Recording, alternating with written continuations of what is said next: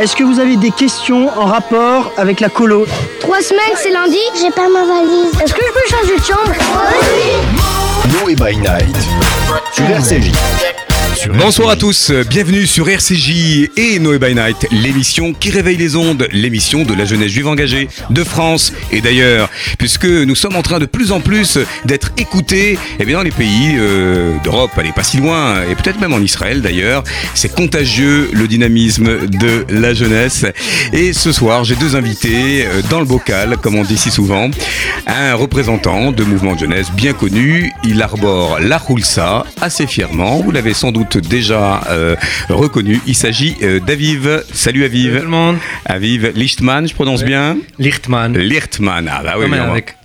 Avec la petite gutturale. C'est le chaliard du euh, Dror, de l'abonyme Dror, pour dire les choses Ouais, in extenso, qui est venu nous parler de son actualité ce soir. Et elle est, elle est très trépidante et on va revenir sur ces temps forts de l'abonyme Dror. Nous l'avons invité euh, à la projection débat d'un film puissant, M, le film de Yolande Zoberman. Elle est psychothérapeute israélienne et elle s'appelle Stéphanie Castel. Bonjour Stéphanie. Bonsoir. Stéphanie, vous êtes avec nous pour nous parler aussi dans le prolongement de cette projection débat que nous avons faite au MK de Beaubourg euh, il y a maintenant une petite semaine en présence du Rav Elie Lemel et puis d'éducateurs qui étaient dans la salle. Le Rav Elie Lemel qu'on aura au téléphone d'ailleurs tout à l'heure pour nous parler de son association Lève ta voix hein, qui œuvre euh, ben, justement sur la prévention des, euh, des violences hum, sexuelles exercées sur, sur les mineurs. Je vais, je vais vous présenter Stéphanie parce que je trouve que votre, votre CV eh bien, dit tout de votre engagement aussi. Vous êtes israélienne, franco-israélienne, Israélo-française. israélo-française, alors on va le dire comme cela, psychothérapeute dans bah, un cabinet. Si toi, t'es franco-israélienne, moi, je suis à l'inverse. Ah, voilà. Allez, on va switcher. On a, on a, on n'a pas, pas trop de problèmes à retomber sur nos pattes. Euh, vous êtes spécialisé dans, dans les troubles euh, du post-trauma et vous exercez aussi pour la Fondation OPEJ, qu'on connaît bien, la Fondation euh, Edmond de Rothschild. Et vous avez un parcours sur, justement, très spécialisé, si j'ose dire, sur les, les troubles post-traumatiques. Vous avez migré en Israël et vous y avez étudié euh, la, thérapie, la thérapie de groupe à l'université de, de- de Tel Aviv. Et dans euh, le début des années 2000, euh, pour votre service obligatoire, et ça en dit long, vous avez déjà un poste d'assistante sociale auprès des soldats. Ça, ça a été intéressant, cette expérience? Très. Bon, Il y, a, y a- y a un trauma de l'armée israélienne? Euh, Tabou Tabou, je sais pas. euh, c'était, c'est un rôle qui est apprécié, je pense, ce qu'on appelle un macha Ouais. qui tâche. Euh, mais ça m'a ouvert les yeux sur euh, certaines zones euh, dont on n'entend pas assez parler en Israël, avec une euh, qui souffrent de pauvreté très profonde. Et à l'heure actuelle, je suis psy à l'armée israélienne dans- en tant que réserviste et je traite effectivement les traumas de guerre, de combat. Aviv, toi tu as fait ton service militaire dans quel... euh, Sur, euh, dans les militaires et de, des tanks. Ouais. Et j'ai été un commandant des tanks, un responsable sur un, un groupe de, de jeunes, de, de guerriers qui, qui vient. Et c'est c'est très connu. C'est un, un, un poste très important de Machakitash qui aide les soldats, mais aussi les commandants de, tr- de trouver des solutions On y va facilement pour les soldats. On, y- on va se, en, en- en quelque sorte se confesser facilement ou ça reste un tabou euh, ou au contraire c'est un passage obligé? Non, on y va facilement, je pense. On l'aime. Parfois, c'est la seule femme, euh, presque la seule femme euh, dans la brigade, Il presque. y a, ouais. Aviv, il est, À peu il est- près. il- je sais pas moi, le moi, chef j'ai là. fait, moi, j'ai fait l'armée avec, avec beaucoup de filles. Et, mais après, il y a des fois qui, qui c'est le seul femme à chaque tâche et la fille qui- qu'elle aide tout le monde à, à développer, être plus. et À libérer la parole. Tout le monde. Et aussi, c'est un poste qui, qui, l'aide, qui l'aide à peu près tout le monde. Tu le vois partout. En 2008, euh, Stéphanie cap sur l'Éthiopie, Addis Abeba, euh, dans un orphelinat de l'ordre de Mère Teresa, dans lequel vous avez été bénévole auprès de, bébés, d'enfants, de- d'adolescents, qui étaient tous atteints du sida ou séropositifs. Et euh, vous avez été animatrice, là, encore, animatrice de groupe pour ces, adolescents. Et vous nous confiez dans la préparation de, cette émission que c'était des adolescents qui se prostituaient et que c'était légion là-bas. Est-ce qu'on en sort, même si le phénomène est très répandu, est-ce qu'on en sort indemne? Je pense que jamais. Même si c'est normalisé, même si ça fait partie euh, de la culture de la pauvreté. Euh, Je pense que ça, ça laisse ses traces. D'autant plus que la prostitution dans certaines zones du monde commence à l'âge de 2 ans, 3 ans. non, ça ne peut pas ne pas laisser de marque. Entre 2009 et 2011, vous intervenez dans le campus scolaire de jeunes migrants français à Mikve Israël. Holon, ça se situe où exactement sur la sur carte Tel Aviv. Hein. D'accord. Et dans un centre de victimes d'agressions sexuelles en détresse aiguë. En 2011, entre 2011 à 2014, là vous vous retrouvez aussi dans une ONG connue d'ailleurs qui s'appelle OLEM, vous allez y revenir, et vous y êtes fondatrice et responsable du service psychosocial de jeunes migrants français et responsable d'un programme pour jeunes adolescentes et vous y avez notamment travaillé en tant que travailleur de rue à Natania, qui est une ville très, francophone, on, le sait bien, auprès de jeunes euh, qui vivent dans la rue. Est-ce que ce sont des, jeunes en déshérence, semi-délinquants? Est-ce que c'est euh, là aussi euh, un sacerdoce d'aller à la rencontre de ces jeunes un peu, paumés? Et quel est le syndrome qu'ils développent? Est-ce que c'est pour le problème de l'adaptation après l'ALIA Racontez-nous un peu cette jeunesse qui est voilà en, déshérence dans, des quartiers, on, ne les voit que trop, voilà. Déjà, c'est une jeunesse euh, merveilleuse, je tiens à le dire. Euh, j'ai aimé profondément chaque gamin que j'ai pu connaître, autant dans les rues de, Natania que dans les centres pour enfants et pour adolescents. seulement, bon, Israël ne donne pas toujours les meilleurs moyens pour accompagner les nouveaux immigrants, les Olim Khadashim. Euh, surtout les Français qui sont euh, vus un peu comme une communauté euh, forte, ayant des moyens importants. Et donc, on ne leur met pas à disposition les moyens pour les accompagner les premières années de leur alia. on trouve pas mal de familles chez les Français où il y a ce qu'on appelle alia Boeing, où il y a un parent, souvent le père, qui travaille en France, qui vient en Israël, qui fait des allers-retours parfois qui refait sa vie en France. Et donc, euh, on retrouve des familles un peu brisées. Lorsque l'ALIA se fait euh, vers l'âge de 14 ans, alors que les épreuves du bac en Israël commencent à 15-16 ans, les gamins ne peuvent juste pas euh, rattraper le, décalage et se retrouvent très très vite en marginalité sociétale. Ils, ils quittent l'école, ils se retrouvent souvent dans la rue. Euh, quand moi j'ai travaillé euh, dans la rue, il y avait un vrai souci de, drogue, hein, de fumette et des jeux. Des enfants qui perdaient des, milliers de shekels dans des jeux.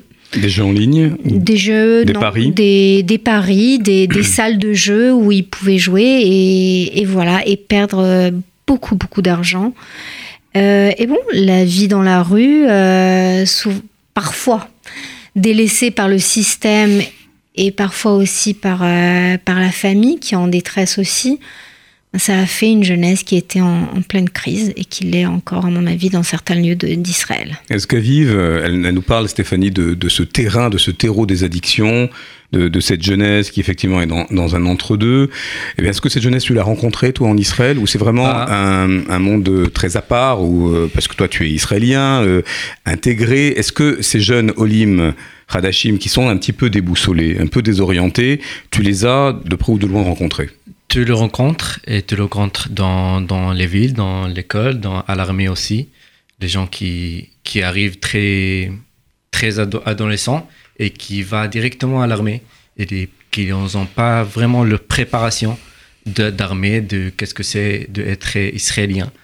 Et, aussi, ils ont des, des difficultés de connaître le, culture le, le vivre-être en Israël.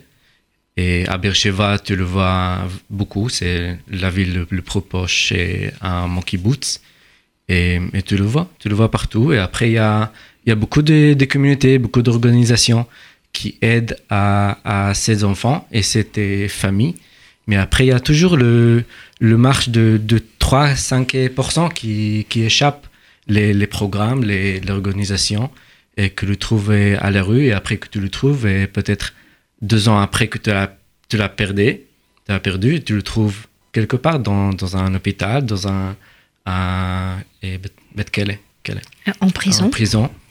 Et c'est, dur en train de chercher le, le, le petit pourcentage qui est en train d'échapper. Stéphanie, on s'est rencontrés dans le cadre de cette projection dont je parlais en début euh, d'émission et je montre face caméra, en tout cas pour ceux qui ont la chance c'est pas très compliqué hein, d'aller sur les podcasts vidéo à travers les différents réseaux sociaux avec cette grande lettre M, M qui est le film Choc de Yolande Zoberman, qui est encore sur les écrans euh, et qui euh, là suscite un véritable engouement de la, critique, hein, qui a reçu quelques prix. Et euh, concomitamment à la sortie du film, il y a ce livre coécrit euh, par Yolande Zoberman et Selim Nassib, d'ailleurs que je vous recommande, et qui raconte d'ailleurs peut-être aussi des, des moments clés de compréhension du film qui ne sont qu'allusifs, on va dire, dans, dans le documentaire.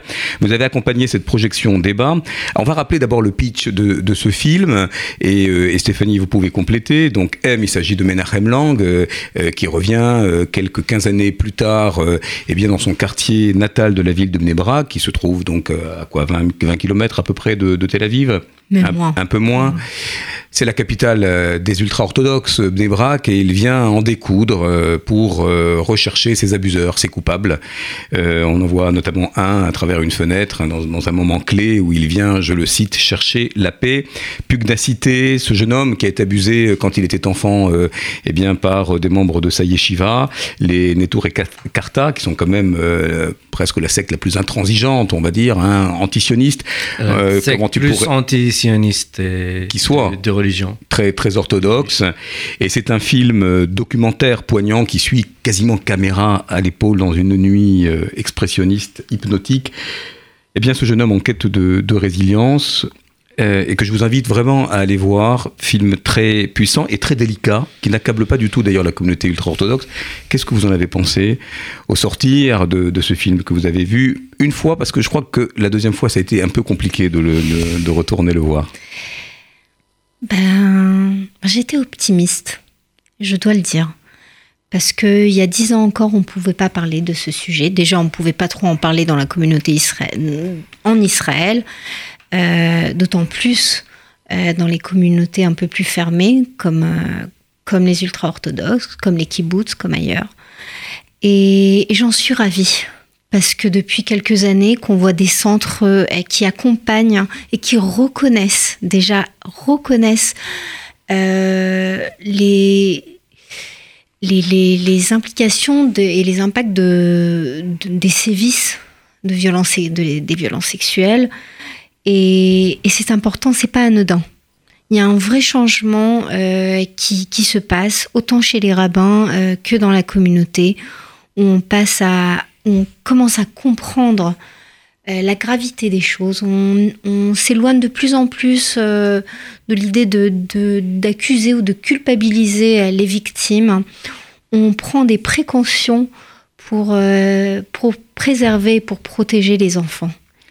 C'est une expertise euh, israélienne. Vous évoquez d'ailleurs ces, euh, euh, eh ces policiers qui avaient une, solide formation d'écoute, d'accueil de la parole de l'enfant. Il y a eu un coup de filet dont on a peut-être beaucoup parlé. Je voudrais te poser la question à Vive. C'était en mars 2017. Un coup de filet d'ailleurs dans les milieux orthodoxes, hein, de, de Miacharim, de, de et d'ailleurs, où on a retrouvé d'ailleurs eh un homme, une espèce de rébé comme ça, qui avait des espèces de lettres de, de confession, on va dire ça comme ça, de, de repentance, euh, à la fois de violeurs et d'ailleurs des lettres de confession aussi de, de violés.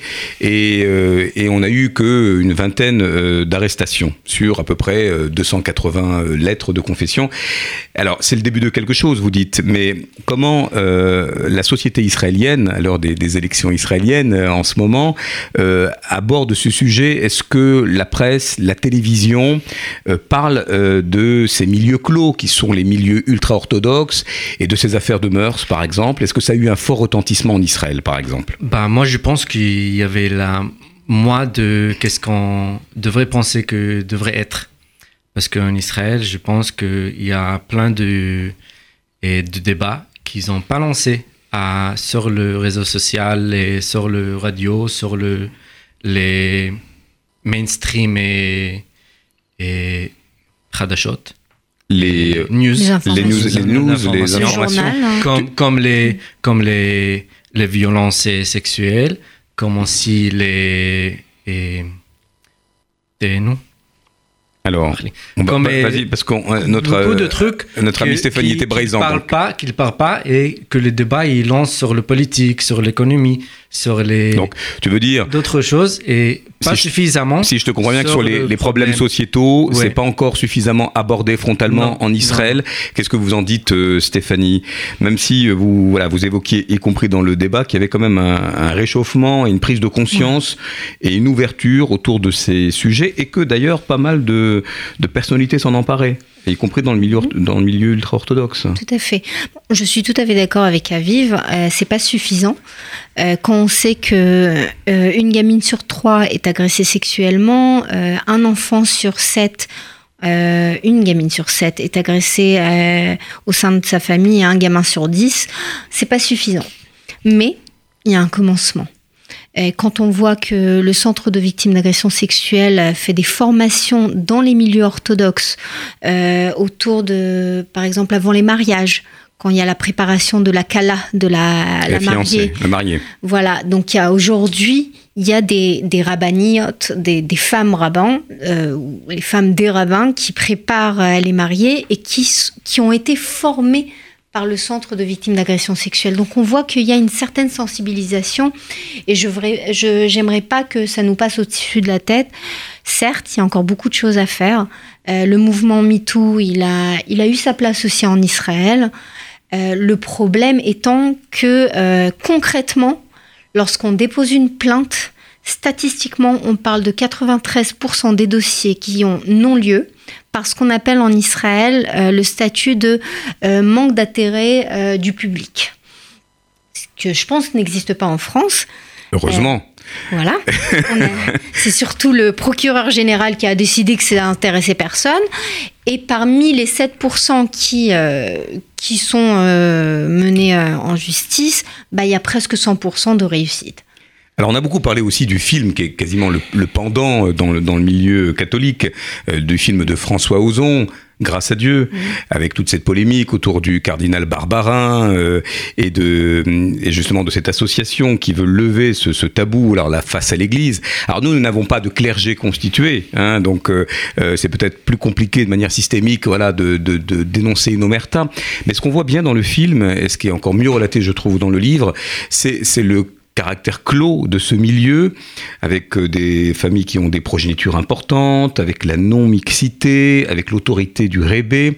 Est-ce que tous ces éléments-là, et d'ailleurs on a été interpellé dans la salle par les, spectateurs, favorisent euh, ce passage à l'acte favorisent ces tentatives ou ces tentations de ce que je n'oserais appeler des prédateurs, mais qui vont abuser de leur, leur autorité auprès, de, auprès des mineurs? Tout à fait. On en a parlé. euh, les agresseurs, ils vont utiliser les valeurs euh, de base de, la communauté pour favoriser euh, leur, leur violence, leurs actes violents. D'autant plus que quand il y a la loi du silence, qui est très caractéristique finalement des agressions sexuelles, et qui est encore plus car- caractéristique dans les milieux religieux, ça favorise l'agresseur toujours. Parce qu'on ne fait pas, le lien. euh, chacun pense qu'il se culpabilise aussi. Chacun culpabilise sur son sort. Ça a dû être moi. Le rébé m'a dit que euh, j'étais, pas gentil et que je méritais une punition. Ou le rébé a dit que j'étais le choisi. Et je pense être le seul à en avoir souffert. Ce qui ne permet pas à faire les liens et à comprendre qu'il s'agit d'un vrai phénomène. Il y a un autre thème important euh, qui revient dans le film et sur lequel euh, vous avez eu l'occasion de revenir, qu'on appelle le galgal, cette roue, cette, euh, ce cycle infernal, cette peur de la reproduction. On a été soi-même violé et on risquerait bien de perpétuer cet acte. Alors, deux questions. Une qu'on a posée au Ravelli Lemel, qu'on lui reposera peut-être tout à l'heure quand on l'aura à l'antenne, mais une qu'on peut poser en tout cas dans le champ de la, de la psychologie. Qu'en est-il euh, de la reproduction? Que dit la littérature autour justement de ces actes qui euh, eh bien, euh, prennent cette roue infernale d'un cercle vicieux? Est-ce que c'est un mythe ou est-ce que c'est une réalité? Alors on peut parler des incestes, des violences sexuelles, mais ça peut être aussi l'alcoolisme ou, d'autres voilà, ou, d'autres déviances, enfin, ou d'autres maladies. Qu'est-ce que vous en dites en tant que psychothérapeute? On en a aussi parlé de ça et je tiens à, demander que cette stigmatisation qui finalement fait beaucoup de mal aux victimes, car euh, on les prend pour des futurs agresseurs, euh, cesse. Car la littérature euh, ne trouve pas de lien entre une agression sexuelle à l'enfance et devenir agresseur plus tard, mais dit que parmi les agresseurs, parmi les personnes qui sont passées à l'acte, souvent ont souffert des, agressions aussi à l'enfance qui n'ont pas été traitées par la suite. On m'a pas cru, on, a, on pensait que j'avais fabulé, euh, on m'a traité de menteur. J'ai aussi intériorisé ça. Je ne serai pas victime, je deviendrai agresseur pour ne pas l'être, pour ne plus l'être. Parmi la plupart des personnes, ça laisse ses marques, mais ils ne deviennent pas des agresseurs. Donc ça, c'est important de le préciser. Vous tordez le cou euh, à une forme de, de préjugé. Euh, cette, euh, comment dire, cette peur du, du, cercle vicieux, elle est très présente dans, dans le film. Euh, on veut presque la, la, conjurer. Et ça provoque aussi de la libération de la parole à un moment donné. Alors, ce film est tout à fait surprenant parce que c'est une femme euh, documentariste bien connue qui va dans ce milieu où les femmes ne sont pas autorisées, avec une, une chevelure d'ailleurs rousse flamboyante. Vous allez youtuber, googliser, vous verrez à quoi ressemble Yolande Zoberman dans toute sa féminité. Et, elle a été acceptée, mais on a le sentiment qu'il y a un autre facteur qui. Alors, elle parle le yiddish aussi dans ces milieux. On parle guère l'hébreu. Euh, mais euh, autour de cette libération de la parole, et vous parliez d'optimisme, il y a une espèce quand même de message assez tourné autour de l'espoir quand même à la fin. Qu'est-ce qui se passe? Est-ce que sans, euh, je vais déflorer la fin du, du film, qu'est-ce qui se joue? Euh, dans la libération de cette parole dans les milieux quand même clos où il n'y a pas de télé, où il n'y a pas d'internet Qu'est-ce qui se joue? Euh, Peut-être euh, tout doucement cet éloignement du, du rabbi. d'une personne qui est parfois vue comme plus importante que Dieu, souvent plus importante que les parents, et qui est vraiment la figure, qui est la figure qui imposante. Voilà. C'est des grandes dynasties. D'ailleurs, dans le film, on s'amuse à reconnaître les différentes, euh, euh comment dire, franges de voilà, les, les gours, euh, les satmères, euh, les Netour et Carta, etc., avec leurs chapeaux, avec euh, effectivement leurs costumes parfois, leurs costumes, leur, je n'ose dire leur uniforme, mais leurs habits qui sont tout à fait impressionnants qui les ramène voilà, à des, aussi euh, à des approches un peu différentes, hein, parce qu'on on cohabite. Mais est-ce qu'il y a quand même euh, une contamination à la fin, si j'ose dire, euh, du milieu laïque qui fait sortir ces affaires-là C'est Chiloni, hein, qu'on tient quand même à distance? Voilà.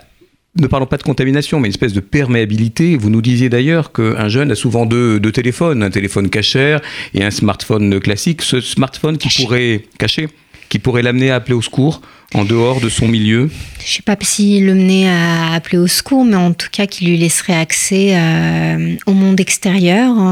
Euh, on, les, on en voit de, de moins en moins euh, des ghettos, et même quand les ghettos ultra-orthodoxes existent, il y a une influence qui va dans les deux sens, l'israélisation des religieux, qu'ils veuillent ou pas, il y a l'armée pour certains.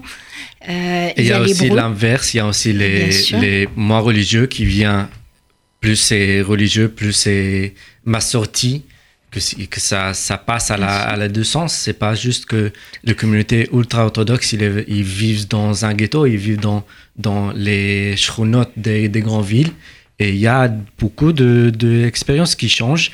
Bah, moi, j'ai rencontré la, la fille de Ravé Ovadia Youssef chez moi, juste à côté de, de mon kibbutz, pour venir parler avec des, avec des jeunes sur le, l'ostracisation des, des communautés. Des et elle valeurs. est militante féministe elle, ah, et elle essaye ultra, de pénétrer ultra, à la Knesset et connu. monter son propre, euh, sa propre parti politique. C'est une femme quand même importante. Je voudrais faire une petite incursion comme dans le, dans le, dans le milieu de la jeunesse, euh, dans ce qu'on appelle l'animation socioculturelle, l'éducation populaire. Vous êtes un, un mouvement euh, qui brassait beaucoup de, beaucoup de jeunes avec une mixité là assumée. Ouais. Est-ce que c'est un sujet dont vous parlez frontalement? Est-ce que par exemple vous auriez amené des jeunes pour voir le film?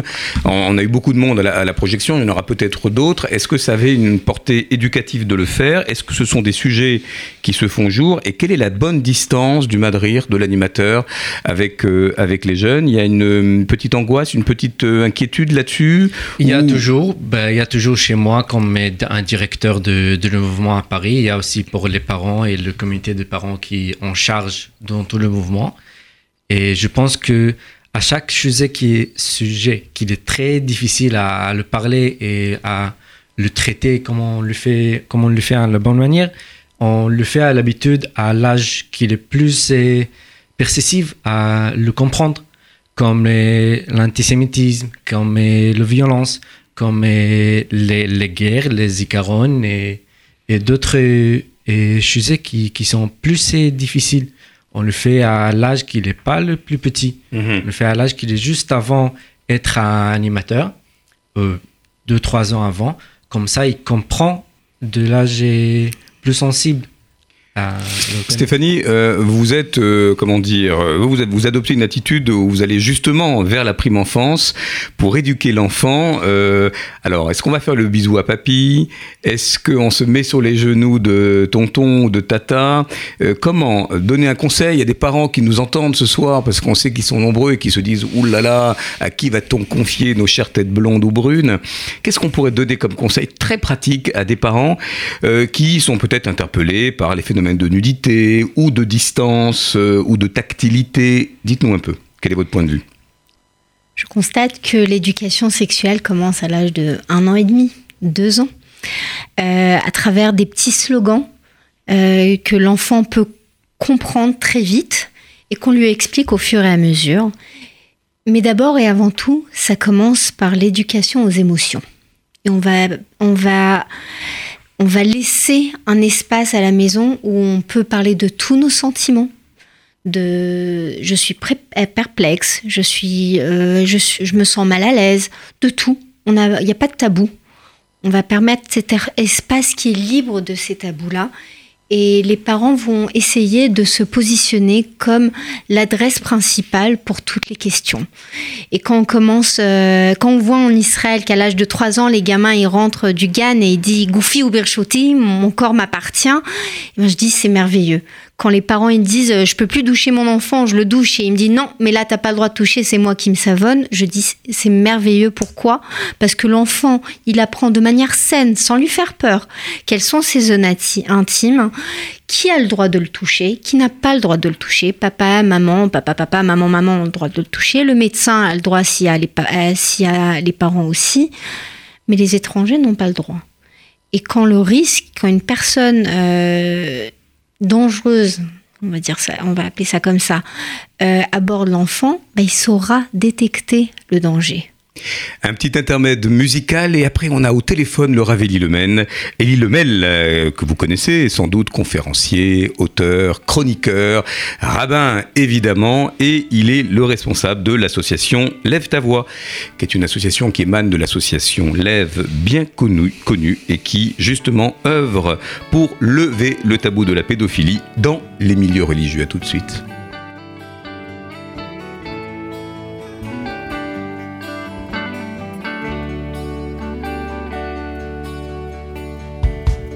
החבר'ה עברו בתוכך כאילו שאת רכוש ציבורי אבל הם לא מהסוג שהולך לכלא.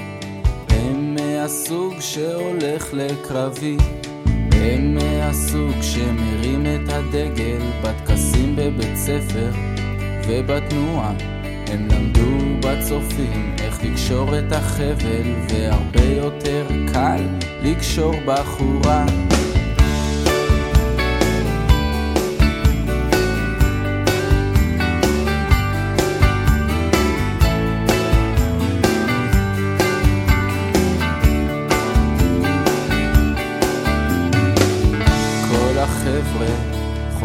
כל לילה לביקור בתוכך הרופאים מקשיבים משהו זז בבטן אבל הם לא מקשיבים לליבך כי אין תרופה לאבן בנפש לזה אי אפשר לעשות הפלה הרופאים מרוצים, הניתוח הצליח, ומעכשיו את לא חולה.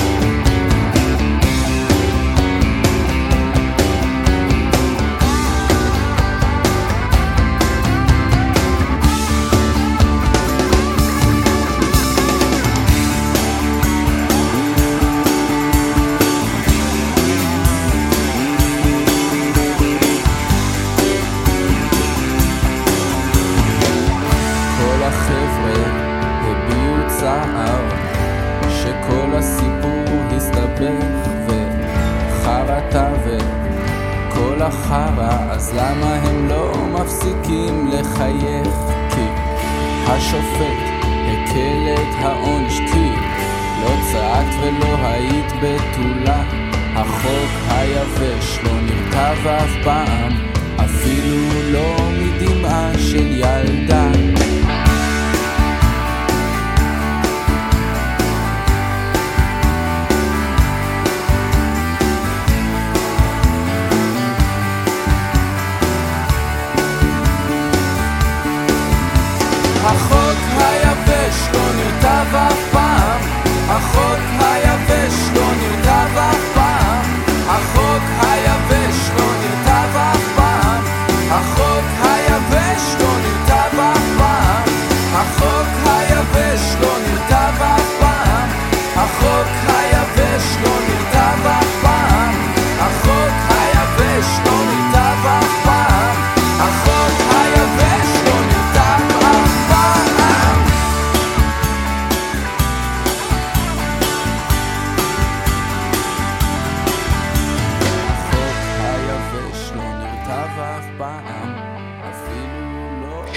Et vous êtes euh, avec nous sur RCJ 94.8 et sur l'application, bien sûr, Noé by Night, l'émission de la jeunesse juive engagée. Alors, on a bien swingé dans le studio. Stéphanie et euh, Aviv, vous nous devez une petite explication. Vous l'aurez reconnu, c'est Col vrai ou peut-être pas d'ailleurs, de Mo- Monica Sex. Elle a une histoire, cette chanson. Elle a une histoire. Euh, en 88, euh, une gamine du kibbutz Shomrat porte plainte pour euh, groupe collectif. Et bon, euh, ça, en jugement, ça passe en jugement. Et euh, le juge, euh, on lui pose des. euh, pardon. La gamine, on lui pose des questions sur son passif sexuel. Est-ce qu'elle a dit oui Est-ce qu'elle a dit non? Est-ce qu'elle l'a voulu? Quelles sont les relations avec sa mère? Et finalement, le juge a acquitté euh, tous les gamins. Et ce jugement est passé après à la Cour suprême, où le grand euh, juge Réchine a dit que le passif sexuel d'une euh, d'une fille ou d'un enfant ou d'un garçon euh, n'est pas du tout pertinent à la question du viol et que le consentement ou la recherche du consentement est une tâche qui est posée sur l'homme. Il a changé, en fait, il a révolutionné toute la loi concernant le viol en Israël. Nous avons la chance d'avoir euh, au téléphone le Raveli Lemel. Bonsoir, euh, Raveli Lemel, comment allez-vous? Bonsoir. Euh, on vous connaît bien. Vous êtes conférencier, tour à tour, animateur de séminaires, chroniqueur, conseiller, influenceur, j'allais presque dire, mais surtout le directeur de l'association Lève. Et euh, vous allez nous parler ce soir de l'association Lève ta voix, qui est une émanation de l'association Lève et de la Maison de la Famille que vous avez créée en 2018, qui est euh, la seule structure spécifique de la communauté juive ayant pour vocation de lever le, tabou de la pédophilie dans les milieux religieux pour venir en aide aux enfants victimes d'abus, mais, mais aussi pour faire de la prévention avec une, ligne d'écoute qui est associée. Est-ce que vous pouvez, nous parler euh, euh, eh bien de, de, eh bien de l'histoire de cette association? Pourquoi vous avez senti euh, qu'il était nécessaire de mettre en place un tel dispositif? Et, euh, et à qui vous vous adressez aujourd'hui? Et comment vous menez votre activité dans un milieu, on l'a dit un petit peu en début d'émission, c'est pas toujours simple de lever les tabous. Exact, exact. C'est sûr certain que c'est pas simple parce que tout d'abord, euh, on n'a pas envie d'y croire. Hein. Faut, faut, pas oublier que quand vous parlez de ça, eh bien les gens n'ont pas envie d'y croire parce que tout simplement, c'est pour certains terrorisant, c'est très angoissant et on peut le comprendre. Quoi, c'est pas possible? Parce que si vous l'acceptez, c'est que ça peut être votre propre enfant. Et ça, c'est vrai que on n'est pas prêt à, l'imaginer. Donc, je, je, comprends parfaitement euh, cette peur. Et puis, euh, même quand des cas existent, alors bien sûr, si ce sont des cas graves comme des viols, etc., la problématique n'est pas la même. Mais si on parle d'abus, d'attouchement ou d'autres choses, comme dans l'immense majorité des cas, le trauma n'est pas visible immédiatement, mais il va ressortir en moyenne 10-15 ans après, voire même plus. Donc, eh bien, on a l'impression que ça va, c'est bon, euh, ok, c'était pas bien, euh, euh, mais bon, allez, ça va, la personne ne le refera plus, il promet qu'il le refera plus, l'enfant n'a pas l'air d'être trop traumatisé, next, et on passe à autre chose, on soulève le tapis. Et, la difficulté qu'il y a, c'est que non, on peut pas soulever le tapis parce que si on le soulève, eh bien, euh, les choses vont ressortir un jour et, et, et l'enfant, évidemment, a vécu un traumatisme. Donc, le, la genèse de, de, cette démarche, évidemment, on a été confronté à travers la structure de la maison de la famille il y a déjà un certain nombre d'années, à quelques cas, et donc on a mis en place, enfin, on avait déjà dans la structure des psys, des personnes spécifiques, et puis des avocats pour conseiller les familles, pour savoir exactement quelle devait être la démarche. Et puis il y a une association israélienne qui s'appelle Tahel, qui existe depuis beaucoup plus d'années, depuis bon nombre d'années, qui organise un colloque en Israël. Et, il se trouve que c'est mon épouse qui est thérapeute, qui a assisté à ce colloque il y a déjà quatre ans de cela. Et il y avait euh, pas mal de monde. Et ce qui est intéressant, c'est que euh, il y a deux ans, il y en avait un autre avec près de 400 thérapeutes du monde entier, euh, tous euh, dans l'univers des juifs pratiquants, eux-mêmes, pour la plupart des gens, en tout cas, j'ai envie de dire respectueux. Donc, ils connaissent bien les choses de l'intérieur. Il y avait des Belges, des Suisses, des Anglais, des Australiens, des Américains, des Israéliens. Euh, un seul représentant de la France, mon épouse. Et donc c'est vrai qu'on s'est rendu compte bien qu'ailleurs on avait pris le problème à bras le corps et qu'en France, eh bien c'était peut-être pas encore euh, présent. Et là, comment vous l'expliquez euh, qu'en Israël, aux États-Unis, en, Suisse, en Belgique, en Angleterre, il y a des structures qui existent depuis plusieurs euh, années, avec euh, d'ailleurs le soutien sans, réserve des responsables religieux et communautaires. Et comment se fait-il qu'on ait autant de retard en France, alors qu'on va dire dans la sphère nationale, les langues se euh, dénouent, on, on, a quand même des campagnes de santé publique assez présentes, alors elles sont jamais suffisantes. Comment se fait-il que notre milieu semble d'une certaine manière retranché sur lui-même? Alors, écoutez, pense qu'une des raisons pour laquelle, d'abord, ça a démarré euh, plus fort ailleurs, c'est parce que euh, n'oublions pas que la configuration de la communauté juive française n'est pas exactement la même que celle qu'on peut retrouver aux États-Unis ou ailleurs. En tout cas, dans les univers, on va dire pratiquement irrespectueux, puisque là-bas, on est on est au sens non péjoratif du terme, et je le dis bien de cette manière, dans, dans des ghettos, c'est-à-dire les gens habitent beaucoup dans les mêmes quartiers et tout. Donc, il y a une forme de concentration et qui fait que, en effet, eh bien les, les, les, problèmes sont visibles et surgissent plus rapidement. Chez nous, c'est un petit peu plus dilué. Je crois que ça, c'est déjà une première raison.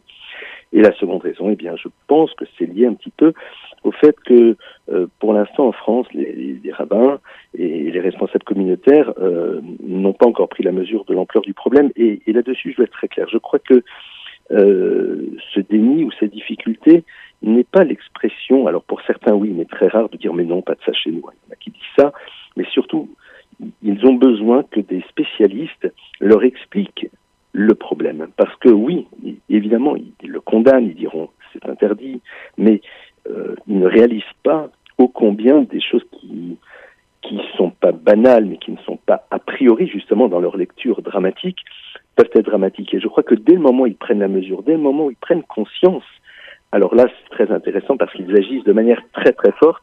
Et c'est vrai que nous, on a donc commencé à créer une collaboration avec Taël, et, et, et c'est intéressant de voir vraiment le soutien des, des rabbinimes orthodoxes. Hein, c'est clairement mmh. les rabbinimes orthodoxes euh, n'ont plus des, n'ont pas d'état d'âme. On le voit en Israël avec le Rav Kessler qui est le Rav de euh, la ville de Kiryat Sefer de Modi Milit. On le voit avec euh, le Rav de la ville de Getset qui est une ville très religieuse, avec Manchester, avec d'autres villes dans lesquelles ils ont pris le problème à bras le corps. Il y a encore très récemment un congrès qui a eu lieu euh, en Israël dans les milieux très orthodoxes, à Bnebrak et ailleurs, dans lesquels en effet bien disent allons-y et euh, essayons d'adapter donc la réponse euh, au, au, milieu dans lequel on se trouve pour justement prévenir, prévenir, prévenir, faire un vrai travail de prévention et puis après agir dans le respect, dans le cadre de la loi, parce qu'il ne faut pas oublier qu'il y a une loi et c'est dans le cadre de cette loi que les choses doivent se faire. Alors l'association Lève ta voix une ligne d'écoute, juste pour mesurer à peu près l'impact dans la, dans la communauté. Alors je sais que l'association est assez récente. Quels sont, quels sont les motifs d'appel? Est-ce que vous avez plutôt euh, euh, des mamans, des, des familles, euh, des, des, jeunes qui ont été abusés eux-mêmes et qui voilà, vont franchir avec beaucoup d'audace cette ligne de la, de la, libération de la parole pour, pour s'en ouvrir à vous? Est-ce que vous pouvez nous dire si c'est inquiétant Est-ce que cette ligne d'ailleurs elle fonctionne 7 jours sur 7, 24 sur 24 voilà, qu'est-ce qu'il euh, qu'est-ce qu'il émane de, de alors il faut qu'elle soit naturellement aussi euh, bien lisible aussi cette ligne. D'ailleurs, vous nous rappellerez le numéro de téléphone. Qu'est-ce que vous pouvez nous en dire? Alors écoutez, de manière très intéressante, la ligne d'écoute fonctionne relativement peu.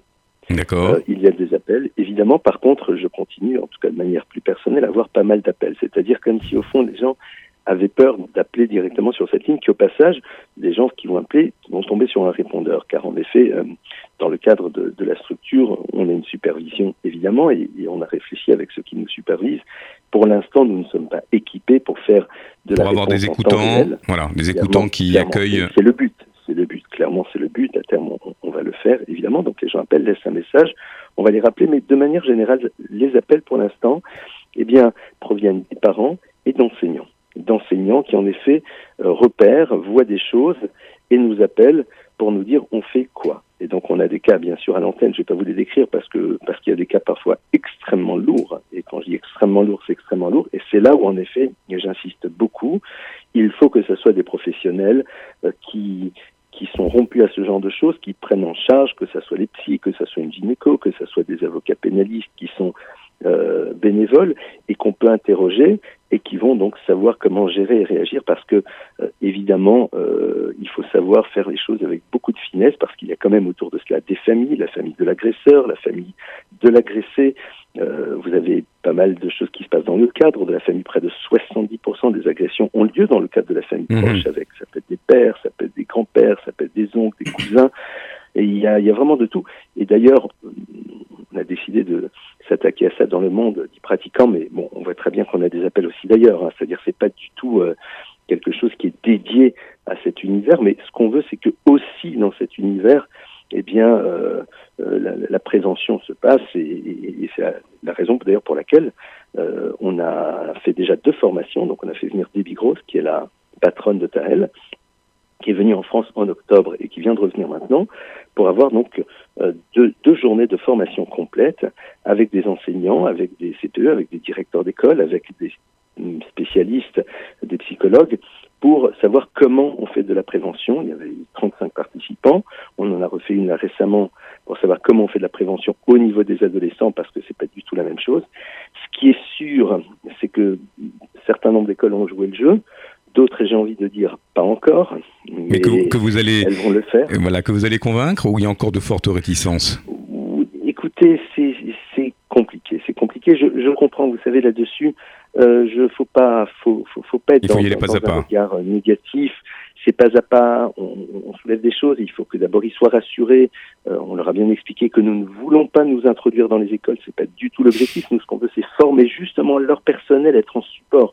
Euh, Lève ta voix. On, on, a, on a levé un budget pour cela et sont des budgets qui sont assez conséquents. Mais notre but, ces formations d'ailleurs étaient offertes. Hein. Elles étaient totalement offertes parce qu'on s'est dit si on, fait payer ces formations, c'est-à-dire on fait en telle sorte que on ne perd pas d'argent sur ça, euh, on, on, risque d'avoir moins de personnes et je le comprends, je le comprends sans aucun problème, vraiment. Donc là, il faut que l'idée fasse son chemin tranquillement, ne pas être obligé d'agiter le chiffon rouge et que faire les choses, vous savez, très sereinement. L'idée, au fond, elle est très simple. C'est ce qu'on essaie de leur expliquer. Regardez, dans toutes les écoles, vous avez chaque année des exercices euh, que l'on met en place, euh, prévention et incendie. Grâce à Dieu, il n'y a jamais eu d'incendie dans les écoles et on, l'espère très fort qu'il n'y en aura jamais. Et pourtant, chaque année, on fait des exercices avec les élèves, et aussi malheureusement pour la communauté des exercices de confinement, d'autres choses et tout. Il y a partout des, ce qui est nécessaire des extincteurs, et pourtant, euh, il se passe grâce à Dieu rien. Or, malheureusement, des enfants victimes, il y en a, et ça, malheureusement, je peux vous le garantir. Pourquoi on ne ferait pas de la prévention? Et c'est tellement simple, et ça se fait avec les mots des enfants. On essaye d'adapter évidemment le discours à l'univers dans lequel il se trouve. On ne parlera pas des enfants de familles orthodoxes comme on parlera des enfants d'une famille différente. Est-ce que justement il y a une euh, Lemel, il y a une réponse là. Vous avez parlé de la, de la, justice des hommes, euh, de la loi, de la prévention, euh, et donc effectivement euh, des, des, processus qu'on connaît bien dans, dans, le, dans, les secteurs par exemple de, l'éducation, de l'animation socioculturelle. J'ai presque envie de, de, poser la question au rabbin, c'est-à-dire est-ce qu'il y a une, une, réponse juive, une approche plus particulière qui permettrait justement de conscientiser nos, nos, différentes communautés éducatives pour prendre à bras le corps euh, un, un sujet euh, qui d'ailleurs est révélé de plus en plus dans la, dans, dans la société. On a ici parlé en début d'émission du film de François Ozon, euh, les scandales de l'Église éclaboussent de plus en plus effectivement les, les, cardinaux et, et autres prêtres. Est-ce que vous pensez qu'il peut y avoir cette déflagration aussi chez nous? Toutes choses égales par ailleurs. Je ne suis pas pour les déflagrations parce qu'un amène généralement rien de bon, mais c'est vrai que euh, c'est l'idée d'abord, c'est un de, de, de, faire pénétrer cette notion que ce sont des choses qui existent et que donc il faut les accepter qu'elles existent et qu'elles sont traumatiques et c'est la raison pour laquelle il est extrêmement important euh, de d'en prendre conscience et de faire un travail. Et ça, euh, je n'ai pas, je pense, un directeur d'école ou un responsable communautaire qui pourrait venir et me dire chez nous il n'y a pas eu ça. Euh, malheureusement, on est confronté à des cas dans tellement de, communautés différentes donc on ne peut pas nous le dire. Et en même temps dire voilà, ok, c'est des choses qui arrivent, travaillons pour que ça n'arrive pas et sachons réagir intelligemment quand, ça arrive. Et ça, euh, vous savez, y a, dans la Torah, il y a marqué l'otamod al tu n'as pas le droit de te tenir debout sur le sang de ton ami. Qu'on n'a pas le droit de voir quelqu'un qui risquerait de se retrouver dans une posture et, et ne rien faire. On a cette obligation de prévention. Alors, on voit bien que la Torah nous demande euh, d'être faire très attention à notre santé, mais quand il s'agit de santé, c'est pas juste santé physique, c'est aussi notre santé mentale. Oui, au sens de la et, définition de l'OMS même, hein, effectivement. Voilà, voilà, tout simplement, et, et, expliquer que il ne suffit pas que quelqu'un qui a fait une erreur fasse des chouvas. Euh, quand c'est vis-à-vis d'enfants, euh, évidemment, quelqu'un qui a fait une erreur, enfin, qui a fait qui a décidé de vivre des choses, mais, mais dans un monde adulte, euh, dans un domaine ou dans l'autre, bon ben, si cette personne dit je le regrette, ça, c'est entre lui et Dieu, et puis ça va. Ici, on, on, est face à des enfants, donc on n'est pas du tout, du tout, du tout, du tout dans la même problématique. Et là, on n'est pas, on n'est pas dans des choses qui sont très banales. Et ça, je crois que le rôle des rabbinimes aujourd'hui et des rabbins, c'est euh, d'en parler, mais de manière très sereine. Vous savez, dans, dans, dans tout panier de pommes, il y, a, il y a plein de pommes, elles sont de très bonne qualité. Il peut y avoir des pommes parfois qui sont abîmées, donc faut faut tout simplement euh, savoir euh, être vigilant, se protéger, et puis après, euh, tout ira bien. Je, je, suis pour une démarche très sereine, non alarmiste, mais structurée et professionnelle. C'est professionnel. Moi-même, je dirige cette structure, mais j'interviens dans le cadre de conférences. Je ne suis pas thérapeute et je ne ferai pas de suivi. Évidemment, ce n'est pas du tout mon travail. C'est le travail de gens dont c'est le métier. Par contre, faire un acte de prévention quand vous avez été formé, faire des ateliers, ça, c'est toutes les personnes, en effet, qui sont dans le domaine éducatif, qui sont formées pour cela et qui peuvent le faire.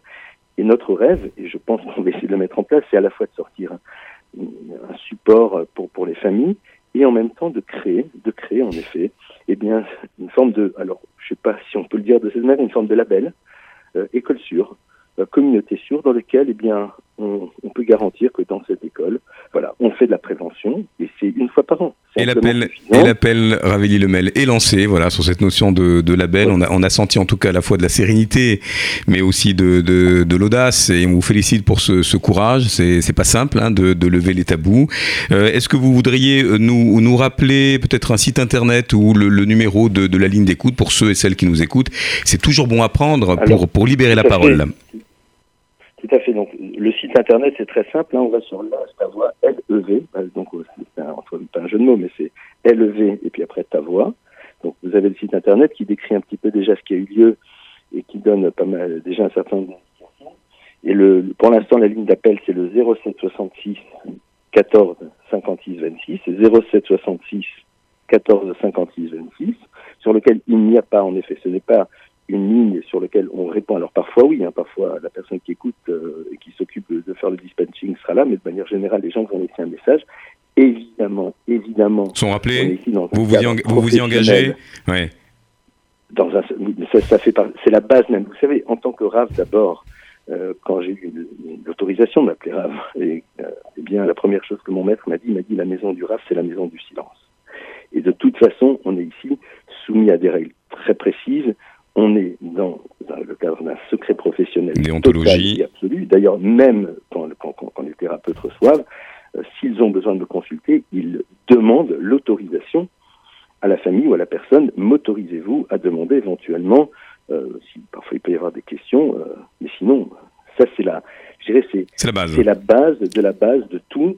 Euh, sinon, après, bon, ben, on peut pas travailler, c'est impossible. Donc, là, Merci. Évident. Merci beaucoup, Ravel Ilmel. On a une poignée de, de, de minutes, la fin de, de, de cette émission. On vous remercie. On a eu l'occasion de vous rencontrer, en tout cas, au, au MK2 euh, Beaubourg, là, pour cette projection autour du film Helm, avec euh, Stéphanie qui est à mes côtés. Et j'espère que nous aurons d'ailleurs l'occasion de, de nous retrouver eh bien, pour euh, eh bien, parler à, à ces publics, euh, à la fois au grand public et aux éducateurs euh, et à la communauté éducative. Euh, vous avez fait mouche et, et je vous remercie en tout cas de vos disponibilités. Je vous dis à très vite.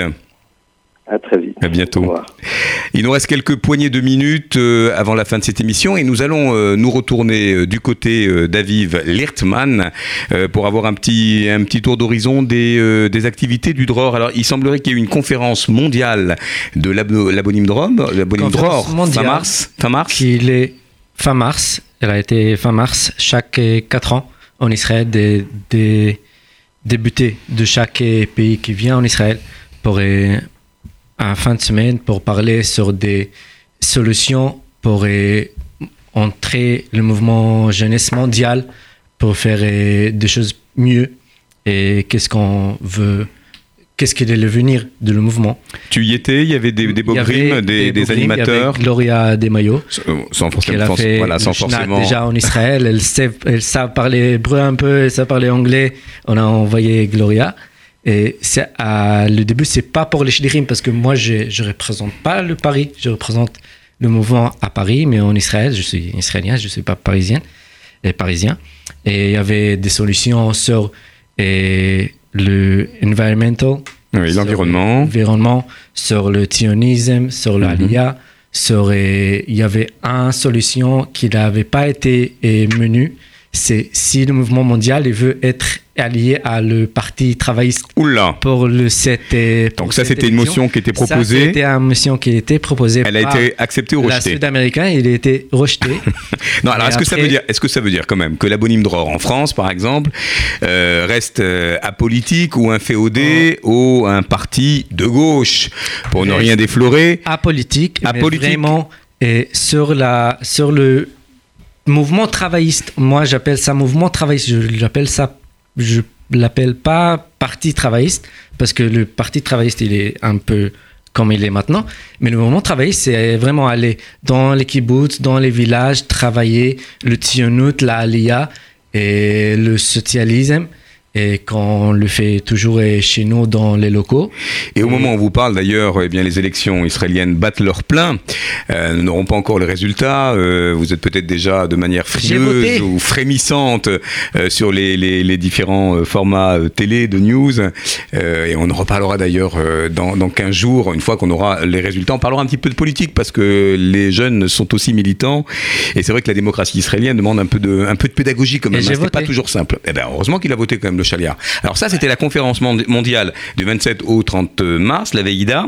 Et puis il y a, d'autres projets encore qui se mettent a en place au projets. dehors. Il y a un, un projet de Yoni Feldman qui va être sortir le début mois prochain avec le publicité qu'on va le faire. C'est un petit un course de cœur qu'on a le campagne de Tzedaka. Et D'accord. on va le faire entre mouvement jeunesse et aussi on a le campagne dedans de mouvement jeunesse qu'on fait à Paris chaque à peu près trois, trois ans.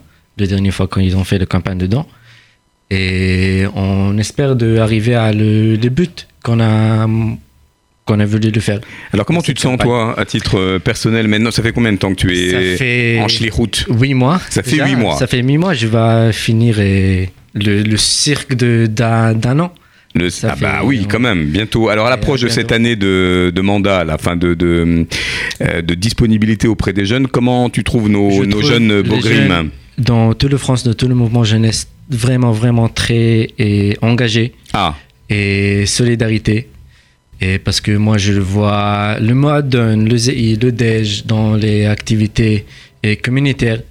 Et euh, sur le campagne de Tzedaka, sur le violence, sur les, les activités qu'on y a avec le mouvement jeunesse, le Noé, le FSU. Et Donc tu trouves les, les jeunes Français quand même solidaires, et Je engagés. pense qu'on va le voir euh, en fait en, en- en plus engagé à les jours de de Yom et Yom HaAtzmaut.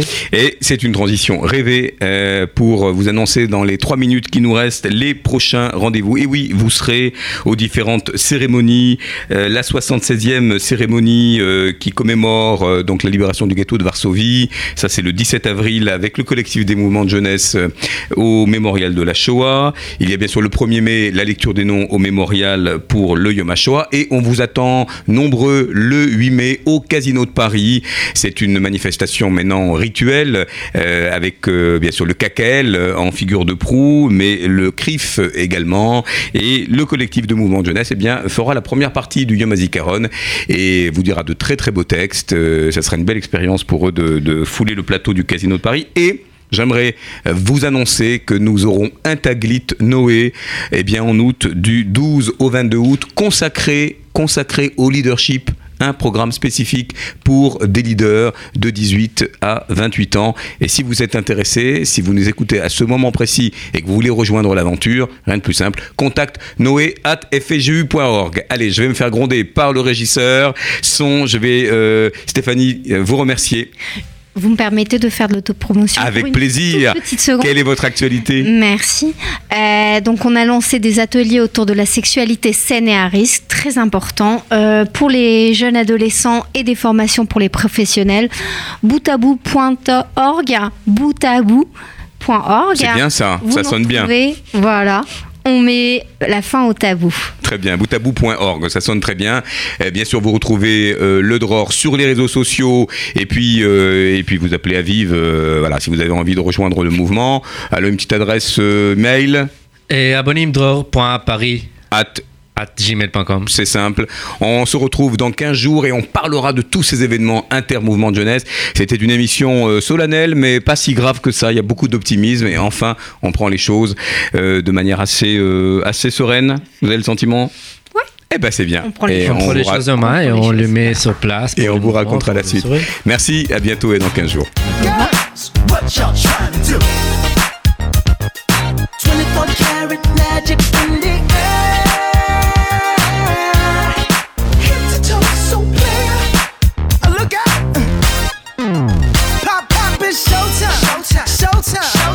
Guess who's back again? Oh, they don't know. Gone Oh, they don't know. Gone I bet they know as soon as we walk in. Showed up. I'm wearing Cuban links. Yeah. Designer mix. Yeah. Inglewood's finest shoes. Don't look too hard, might hurt yourself. Known to give the color red the blues. Woo! I'm a dangerous man with some money in my pocket. Keep up. So many pretty girls around me and they're waking up the rocket. Keep up. Why you mad? Fix your face. Ain't my fault they all be jocking. Keep up. Players only. Come on, put your pinky rings up to the moon. Girls, what y'all trying to do? 24 karat magic in the